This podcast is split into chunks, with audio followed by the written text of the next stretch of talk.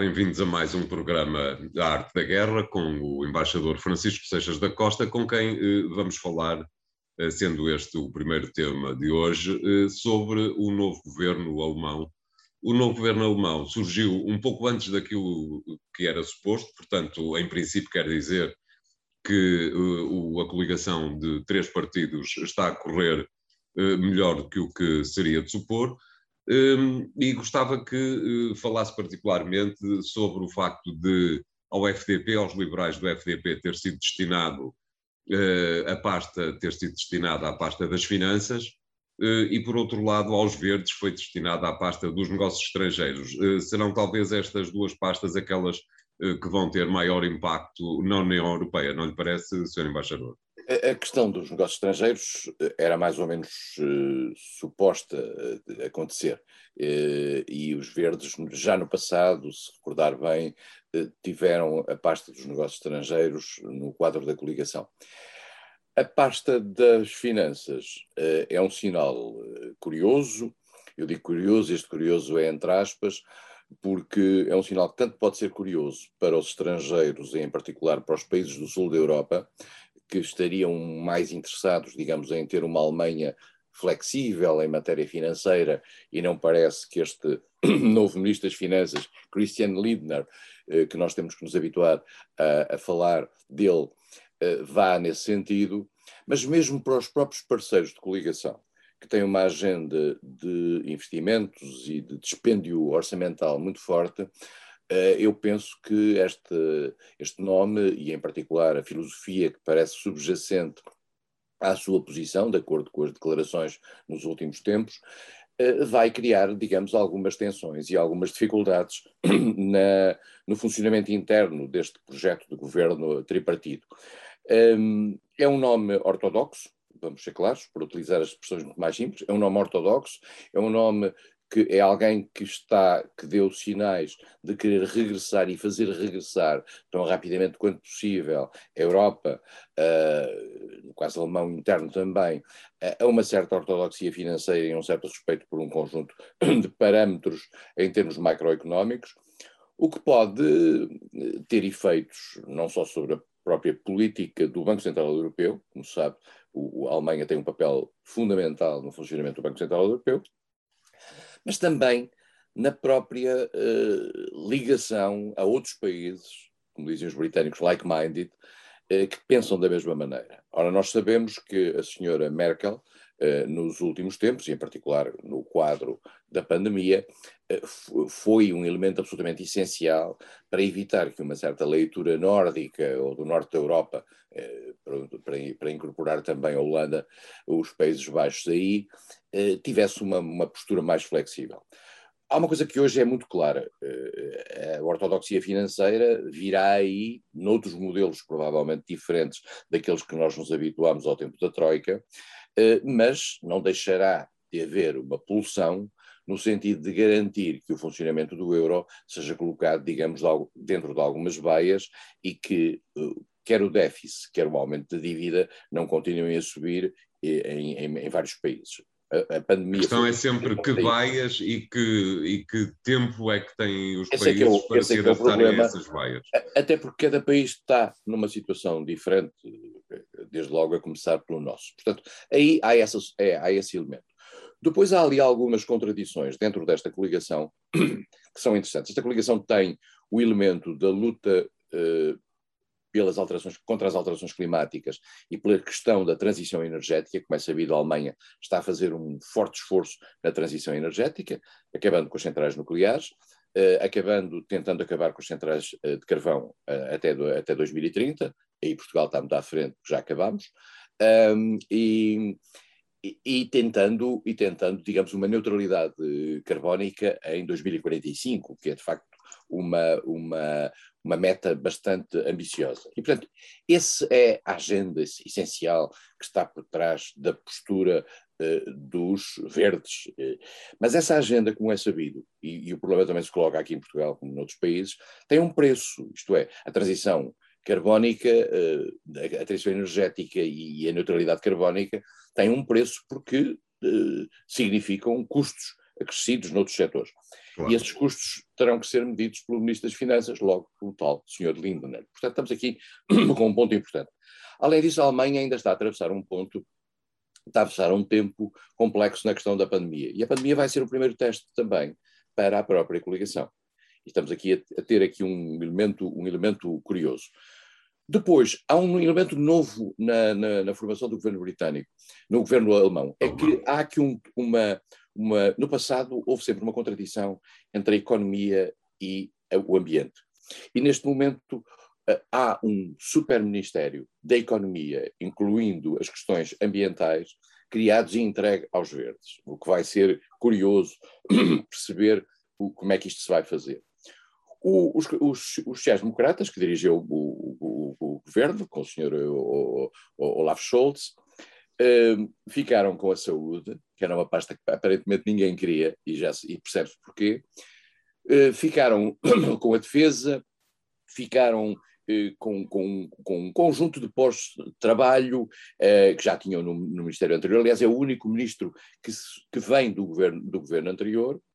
Mas, curiosamente, os liberais quiseram ficar com os transportes. Isto é um sinal para algo que estava a ser muito especulado nos últimos tempos, que era a possibilidade da Alemanha acabar com os limites de com a, com a não existência de limites de velocidade nas autostradas. Ora, os liberais são a favor dos limites dos. Portanto, os aceleras uh, alemães e também portugueses, neste aspecto, pela sua solidariedade, estão mais à vontade uh, nesta matéria. Eu sei que alguns das pessoas que nos estão a ouvir seguramente que estarão a felicitar-se relativamente a esta postura de, de, do, do, do, dos liberais alemães. Uh, na política Deus, externa, na política externa, nós vamos ter aqui talvez uma, um acelerar de alguma, tenso, de alguma postura mais afirmativa. A política externa no governo anterior, convém lembrar, nos últimos anos, era muito dirigida pela senhora Angela Merkel. Claro. Eh, não parece que Olaf Scholz tenha uma propensão muito grande para as questões de política externa. O que significa que, que, eh, que Annalena Baerbock, que é a nova ministra dos, dos negócios estrangeiros, cujas posições sobre as questões de direitos humanos, eh, posturas de, de, questão do Estado de Direito, respeito pelo Estado de Direito no relacionamento externo, são conhecidas, pode ter aqui um papel interessante para se ver, quer na relação com a Rússia, isso também é muito importante, eh, enfim, para, em particular para os parceiros, para os vizinhos alemães do leste, eh, quer na relação com a China. E aí também teremos aqui esta contradição permanente com os interesses económicos. Como é sabido, a China é um destino económico muito importante para a economia, para a economia alemã. Uh, portanto, vamos ver aqui em que medida é que isto se vai, vai ter alguma, alguma atitude diferente. Há um ponto para já que pode ser paradigmático, que é a questão do chamado Nord Stream 2, que é, Exato. é uh, o, o, o, gasoduto que vem pelo Báltico e que está parado por questões neste momento de natureza formais, está pronto, um, mas é um fator que na Europa se considera que, que, faz aumentar a dependência da Rússia, a dependência não só energética, mas também com todas as consequências de natureza política que isso tem. Vai ser interessante ver como é que este governo funciona e, em particular, vai ser interessante saber quais são as primeiras mensagens uh, que este governo quer dar eh, para os seus parceiros, eh, embora há um ponto que me parece claro, não há expectativa nenhuma de que haja qualquer mudança relativamente à política europeia que vinha sendo seguida pela senhora Angela Merkel. Uh, nem sequer na parte que tem a ver com a Europa de Leste, isto é, aquele grupo um pouco complicado, o grupo de Visegrado, nomeadamente aqueles países da corda, perdão, da ex-cortina um, uh, de ferro eh, não terão maiores dificuldades em manter as suas posições, algumas delas claramente contrárias àquilo que é a direção da própria União Europeia? António, há aí dois, duas dimensões. Uh, os países da Europa de Leste, e, nomeadamente a Polónia, uh, mantêm-se juntos e unidos naquilo que é uma frente anti-russa com impacto dentro da União Europeia. Portanto, por aí as coisas terão, irão no, no mesmo sentido. Mas é evidente que a Alemanha já se mostrou no passado desconfortável face àquilo que tem sido a evolução de países como a Hungria ou a Polónia em matéria de Estado de Direito e em matéria de um conjunto de, de, de regras fundamentais na natureza europeia. Não é muito claro, e não resulta, aliás, do, do documento da coligação, o que é que eles pretendem fazer nessa matéria. E aí também temos que olhar uma coisa interessante. Quem protegeu mais, embora a Alemanha tenha tido uma postura, por vezes, eh, forte relativamente à necessidade, em particular da Polónia, mas também e, e da Hungria, mas, eh, e até de outros países, de respeitarem as minorias, de respeitarem o Estado de Direito, respeitarem, eh, em particular, a separação de poderes, a questão do poder judicial e a autonomia do poder judicial e até a liberdade dos mídias. É verdade que, no fundo, quem protegeu muito uh, esses dois países acabaram por ser, depois a Hungria afastou-se, mas acabou por ser o Partido Popular Europeu, no qual estava qual estava, não, no, do qual é praticamente o patrono uh, os cristãos-democratas alemães, da senhora Merkel. Claro. Portanto, vamos ver se agora a circunstância da política externa da Alemanha ficar liberta do controlo do Partido Popular Europeu Exato. a torna mais vocal, porque é um pouco difícil e, e o António tem razão, é um pouco difícil manter posturas face à China e face à Rússia de respeito pelos direitos humanos e ao mesmo tempo permitir que dentro da União Europeia haja países que fogem desse padrão. Exatamente. Portanto, vamos ver qual é o grau de coerência Embora alguns anos de política externa uh, e, e, de, e, de, olhar para estas coisas me levem sempre uh, à questão da realpolitik. No fundo, no fundo, depois, uh, os interesses da política e, do, e, dos equilíbrios e do apaziguamento acabam sempre por preponderar. Mas veremos, será um bom sinal ver os primeiros, os primeiros tempos da Alemanha. Muito bem, obrigado. Vamos fazer aqui um primeiro intervalo, voltando-nos já de seguida com um novo tema. Até lá. Bem-vindos à segunda parte de A Arte da Guerra, eh, desta vez para rumarmos até, até ao norte da África, eh, à Argélia, mais propriamente, onde houve eleições regionais que aparentam eh, um divórcio, digamos, entre a população e o poder político. As eleições foram pouco participadas, mas gostava também de ouvir o Sr. Embaixador sobre um tema mais geral, que tem a ver com aquilo que pode ser entendido como uma espécie de falência da dos princípios que, em, em determinada altura, o Maghreb pretendia instaurar. O Maghreb chegou a ser apontado como, por exemplo, eh, um dos grandes parceiros externos da União Europeia, eh, mas dá a ideia que os países que o formam eh, acabaram por entrincheirar-se em políticas internas um pouco improváveis e, este prestígio, digamos, do Maghreb acabou por nunca ser uma situação de facto. O que é que lhe parece sobre esta matéria? Eh, primeiro ponto que o António referiu, e passando rapidamente, a questão do empenhamento nas instituições na Argélia. Eh, nós assistimos a uma transição de poder na Argélia recentemente, em relação aos presidentes, com a morte de Bouteflika e a subida de Tebboune. Não há uma alteração eh, importante, digamos, significativa naquilo que é a postura da Argélia nesta matéria, e embora, embora o Presidente Tebboune tenha, digamos, nos últimos tempos tentado afirmar a sua, a sua, a, a sua direção política do país, mas nota-se que desde as eleições de 2012, e para voltar atrás quase, há uma, um crescente abstencionismo, o, o, que há uma espécie de descrença na própria democracia argelina.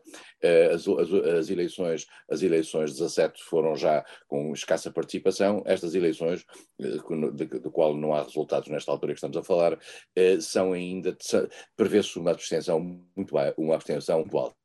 O que significa uma dissociação perigosa, digamos, relativamente às instituições, como é sabido, a abstenção é também um sinal de alguma, de alguma ligação e, e de alguma esperança nas instituições. Claro. O Norte da África tem razão. O Norte da África é uma desilusão relativamente à própria relação da União Europeia com, com esse espaço e à própria capacidade desse mesmo espaço encontrar uma, uma, fórmulas de ligação. A União Europeia teve, ao longo dos anos, a consciência de que era importante, com a margem sul do Mediterrâneo, construir uma relação de parceria uh, forte que permitisse, ao mesmo tempo, o seu desenvolvimento, e quando estamos a falar de desenvolvimento, estamos a falar também de oportunidades para as próprias economias europeias, mas também a fixação de populações uh, que, e que evitasse, digamos, a migração para dentro da Europa. Não vale a pena esconder que esta, esta é uma agenda que aí está, e estamos a ver o que é que está a passar em França, e isso é muito claro nesta matéria. Só que o Norte da África tem entre si, os países do Norte da África têm entre si contradições fortíssimas que ficaram por cima de todas e quaisquer, quaisquer tentativas de ligação, por exemplo, da criação de um espaço económico comum, que era aquilo Exato. que estava previsto, quer no processo de Barcelona, de 1995, quer depois da União para o Mediterrâneo, eh, mais tarde.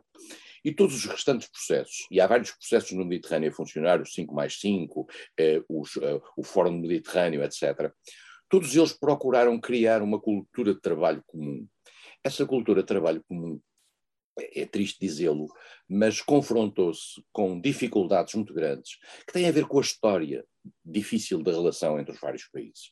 Há uma história complexa, como é sabido, entre a Argélia e Marrocos, história essa que tem a ver eh, com histórias muito antigas, mas que foi acelerada depois da criação uh, do, do, da zona do Sara, a cedência por parte por parte da França da, da, da, dessa, dessa, desse espaço e, e, e, tomada por parte da Mauritânia e por parte eh, de Marrocos, e, com a criação da Frente Polisário e a criação da, da chamada República Árabe Saudi Democrática, que eh, Marrocos naturalmente não reconhece, porque é no seu, naquilo que considera ser seu território.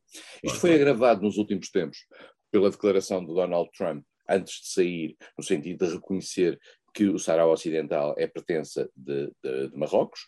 Isso criou uma relação, com, mais acelerou a, a, tensão com a Argélia. Depois disso, a circunstância de Marrocos ter feito uma ligação a Israel, digamos, numa aproximação a Israel, eh, acabou por acelerar isso. E veio... Trump e Israel estariam eventualmente ligados, não é? Exatamente, exatamente. Há, uma, há aqui um, um trade-off nesta matéria clarissimamente, clarissimamente. Trump quis que Marrocos eh, tivesse, eh, tivesse o gesto face a Israel e, ao mesmo tempo, eh, em contrapartida, pagou esse tributo. Pagou, pagou, esse preço. Bom, não há atitudes ainda da nova administração americana relativamente a isso, mas é difícil reverter uma coisa dessas. As claro. tensões entre os dois países têm vindo a crescer. Como é sabido também, as tensões de Marrocos eh, com a Espanha eh, também volta e meia ressurgem. As tensões de Marrocos com a França são cíclicas. Eh, a França foi, a França foi para Marrocos há 130 anos, mas desde há 60 anos da independência da Argélia que há uma relação tensíssima. E ciclicamente todos os presidentes franceses fazem uma tentativa de aproximação à Argélia, muitas vezes menos feliz, e por outro lado há a tese, que é a tese que agora levou à crise recente com a França, de que a Argélia no fundo funciona, eh, que a Argélia utiliza a sua relação com a França para afirmar o, o, seu poder local, o seu poder a nível nacional, e mais do que isso, a acusação agora também do, do, do, do presidente uh, argelino de que Macron está a procurar, tendo em conta aquilo que é o peso das comunidades muçulmanas em França, está a procurar utilizar o argumento Argélia. E, vamos, e, e há argumentos para a frente e para trás de, na, nesta relação. Depois, há, há, um outro problema, que é a Líbia, eh, que é a Tunísia, peço desculpa, a Tunísia imediatamente a seguir. A Tunísia está sob, foi o primeiro país da, da chamada Primavera Árabe, está hoje sob um governo presidencialista à margem da Constituição e com sinais cada vez mais autoritários. Exatamente. Também não torna, não facilita a, a, própria inserção internacional da Tunísia. E ao lado tem o caos instalado na Líbia, uh, que vai ter eleições agora, mas que está manifestamente partida e que regressou, digamos, a um certo tribalismo daquilo que no fundo uh, precedeu uh, o tempo, o tempo não só de Gaddafi, mas também já do rei Idris no passado. E portanto, este há, o norte da África funciona aqui como um fator de disrupção, e depois há um elemento novo, que é o seguinte, que é, em primeiro lugar, Uh, nas últimas décadas, aquilo que, em que o Norte de África funciona como o fator emissor de imigrantes para o Norte, para, para a Europa, quer próprios, quer aqueles que atravessam e vêm do Sahel, e que vêm da, da do Sahel e, de, e a sul da, da, do sul do, do centro africano, e depois temos a nova realidade, para a qual o Norte de África é absolutamente fundamental, que é a disrupção em matéria de terrorismo eh, feita no Sahel por aquilo que foram, digamos, as metástases, quer do Daesh, quer na criação do Acmin, etc. E para combater essa ação terrorista no Sahel, é fundamental a colaboração dos países do Norte, em particular da Argélia. A Argélia, se, as pessoas olharem bem para o mapa, tem uma entrada imensa dentro do, do, do Sahel. E sem a colaboração da Argélia, combater os grupos extremistas uh, que estão a atuar e a desestabilizar toda, toda uma faixa na, uh, no centro da África é impossível. Claro. E por isso mesmo a Argélia é um elemento fundamental para a, para a cooperação antiterrorista. E, portanto, estamos aqui perante uma situação muito, muito tensa e, e eu não vejo que o Norte da África esteja, digamos, em condições de recuperar e, em particular, também vamos ser claros, não vejo que a, que a União Europeia tenha uma nova política para o Norte da África minimamente capaz. Exato, eh, era isso exatamente que lhe ia perguntar. Quem é que, em relação ao Norte da África, pode ser mais eficaz? Eh, a União Europeia ou talvez acima da União Europeia a Turquia? A Turquia tentará encontrar no norte da África um fator de expansão e de influência. É preciso percebermos que a Turquia estava, por exemplo, fortemente ancorada na Líbia ao tempo de Gaddafi, ao tempo de Gaddafi está hoje a apoiar o governo em, em, em Trípoli, e mais do que isso, deu agora a sua luz verde e o seu apoio à possibilidade do atual presidente de, interino, digamos, da, da, da, Líbia concorrer às eleições, depois dele ter dito que não ia concorrer às eleições, uh, o que facilitaria, digamos, um, uma, uma eventual vitória de uma outra facção, e a Turquia já está digamos, a pôr as suas cartas por ali. E a Turquia, por outro lado, como, como já falámos aqui, está a atuar no Mediterrâneo Oriental de uma forma muito evidente em matéria em, em, em várias áreas, em particular na, nos hidrocarbonetos. Uh, a Turquia pode de facto ser um parceiro, mas só que eu acho que a Turquia está a ir a, tantos, a tantas jogadas que qualquer dia já não tem espaço para tratar dos seus próprios problemas, que pelos vistos também não são tão pequenos quanto isso. Exatamente. Muito bem, uh, vamos fazer eh, um segundo intervalo, voltamos já de seguida com o terceiro tema de hoje. Até lá. Bem-vindos à terceira e última parte de A Arte da Guerra, eh, desta vez para tentarmos entender com o embaixador Francisco Seixas da Costa o, que é que se passa uh, uh, a norte da Europa entre a França e o Reino Unido. Aparentemente, o Brexit passou a ser um problema entre a França e o Reino Unido e já não entre a União Europeia e o Reino Unido. Como é que está a observar o aumento de tensão naquela, naquela zona europeia? Agora, quando o António estava a falar isso, veio-me nome, veio à cabeça um nome, um nome que já ninguém se lembra, que se chamava Batista Pereira, que era um nadador que atravessava o Canal da Mancha da França para o Reino Unido uh, no passado. Era um nadador português do Belenenses. E, Nesta altura seria preso a meio, não é? Exatamente. Faz-me lembrar. Hoje nós vimos uh, dezenas de pessoas a morrerem uh, nesta travessia. Nós habituámos-nos a ver pessoas a morrerem imigrantes a morrerem no Mediterrâneo, mas agora já os vemos a, morrerem numa, numa zona até bem mais, bem mais curta, que é uh, uh, o espaço do Canal da Mancha.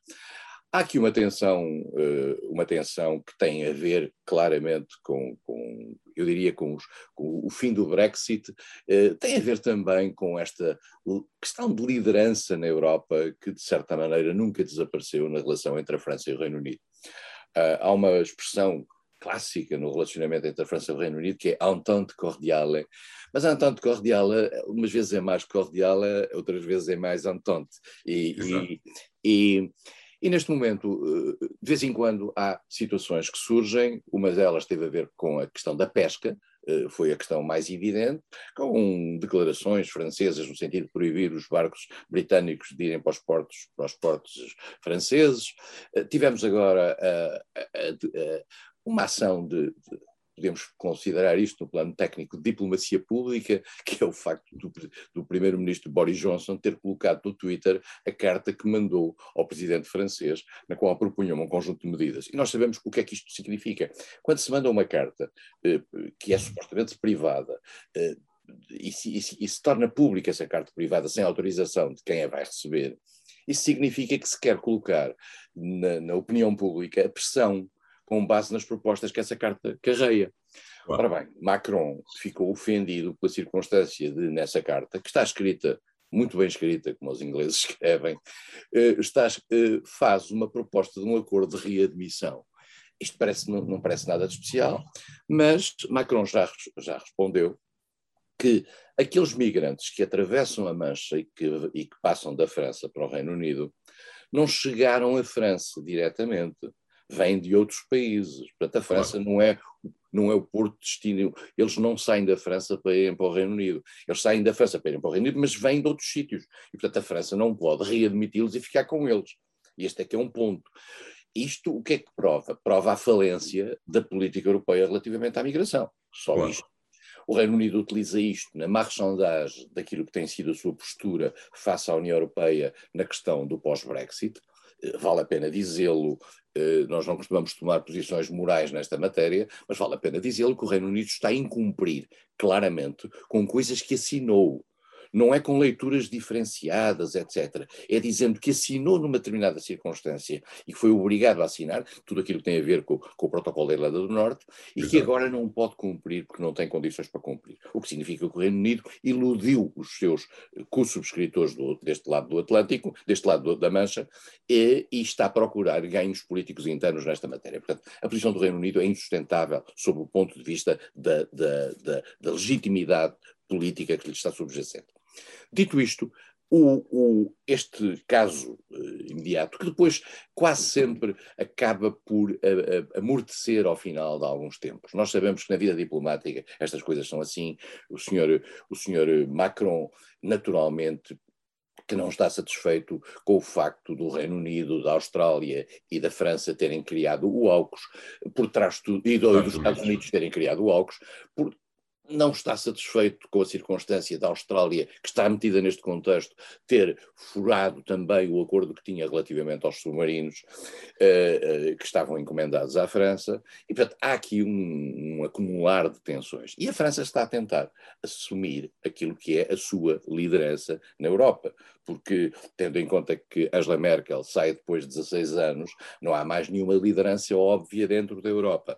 E, portanto, claro. Eh, como o António referiu, parece que saímos, saímos do Brexit e saímos da e passamos uma relação entre a França e o Reino Unido. É verdade, a França está a ser a linha da frente daquilo que é a postura europeia face ao Brexit. Resta saber é se nessa linha da frente a França tem com ela todos os países europeus no dia em que for feito uma, uma é houver uma atitude uma atitude forte face face ao Reino Unido.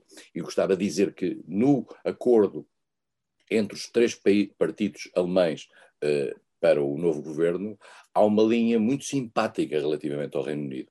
Essa linha não é simpática apenas por razões de natureza política. É que o Reino Unido é um belíssimo mercado uh, para os BMWs, para os Audis, uh, para os Mercedes. Uh, e outros produtos alemães. Portanto, estamos Exato. aqui num tempo em que, em que, a Alemanha tem também um papel fundamental nesta, nesta relação e a França não pode esquecer isso. E talvez essa, essa linha de diálogo entre a Alemanha e o Reino Unido seja também, sirva também para explicar à França que, calma, eh, a liderança alguma da União Europeia não desapareceu com o fim da era Merkel. É verdade, é, é porque, porque eh, o senhor, como vimos há bocadinho, o senhor Olaf Scholz não, não tem uma vocação muito grande para, para as questões europeias uh, e para as questões de política externa, mas vai criá-la. Eh, um líder alemão não pode deixar de ser um líder europeu. Claro. Eh, e, portanto, muito provavelmente nós vamos assistir, digamos, à emergência, eh, em primeiro lugar, à reemergência daquilo que se chama o eixo franco-alemão. nós vamos encontrar, vamos ter, ter, daqui a dias, seguramente, nos primeiros contactos do novo governo alemão, um encontro entre Macron e uh, Olaf Scholz, até claro. porque Macron já começou a sua campanha eleitoral e precisa se mostrar uh, para um lado e para o outro. Já se mostrou com Lula, já se mostrou com o Papa, vai se mostrar com Olaf Scholz e, portanto, vai mostrar ao eleitorado francês que é a personalidade que, que eles precisam para as eleições que acabarão em maio de 2022. Exato. Uh, Queria-lhe só fazer uma última pergunta que tem a ver com aquilo que disse há pouco. Uh, o Reino Unido iludiu com a assinatura de coisas que sabia que não ia cumprir, iludiu a outra parte. Acha que a outra parte se deixou iludir ou foi mesmo enganada? Isto é, não sabia que, ia, que estava a assinar algo que não iria conseguir ela própria também cumprir? Mas a União Europeia cumpriu o que tinha a cumprir. O Reino Unido subscreveu eh, para fechar o acordo, a tempo e horas, eh, acordou um protocolo que, teve, que tem consequências de natureza interna entre aquilo que é a relação entre a Grã-Bretanha e a Irlanda do Norte, sabendo muito claramente que não o conseguia implementar pelas dificuldades políticas internas. Sim, a questão é, a União Europeia também sabia que a outra parte não iria conseguir uh, cumprir não sei se isso, se isso poderá ser visto assim, porque, uhum. porque seria muito difícil. Uh, a União Europeia, eu acho que confiou, a meu ver, demasiado naquilo que é a palavra do Sr. Boris Johnson, uhum. uh, porque com alguma boa vontade e com alguma capacidade de natureza política, o Sr. Boris Johnson teria conseguido, com certeza, eh, levar, eh, garantir o equilíbrio interno. O que era preciso era vontade política, e claramente não há vontade política por parte do Sr. Boris Johnson, no sentido de se manter leal àquilo que são as responsabilidades de um acordo internacional feito com outros 27 países. Uhum, muito bem. Muito bem, obrigado, Sr. Embaixador. Ficamos hoje por aqui. A Arte da Guerra regressa para a semana com três novos temas. Até lá, obrigado.